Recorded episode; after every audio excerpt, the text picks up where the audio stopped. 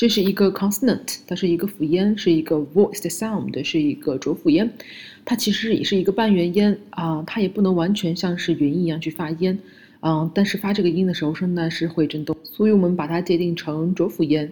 这个音的发音是呜呜，它的发音和长元音呜很相似，就是你的双唇咬成一个尖尖的圆形往前突出，呜，气流是从你的这个嘴唇出去时候会发生一种摩擦音，呜呜，然后声带是震动的，呜。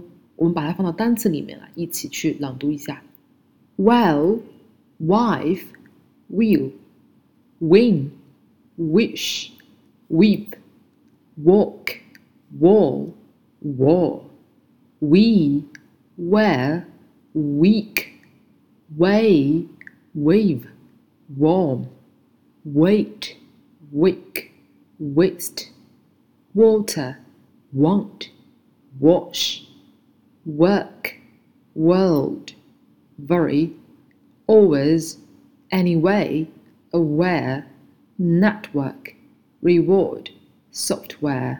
好，我们继续跟读含有 w 这个音标的句子，一共有五句。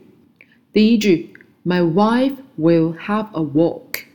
第二句 wash hands using water，第三句 wear warm clothes today，第四句 we always work late tonight，第五句 we wish you a merry Christmas。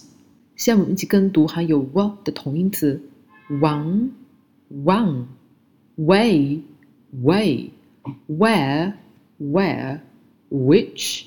witch, wood would weak, week, wait, weight, west, west, weather, weather。好，此处是没有变音的练习的，所以说以上内容请大家反复聆听、跟读、模仿。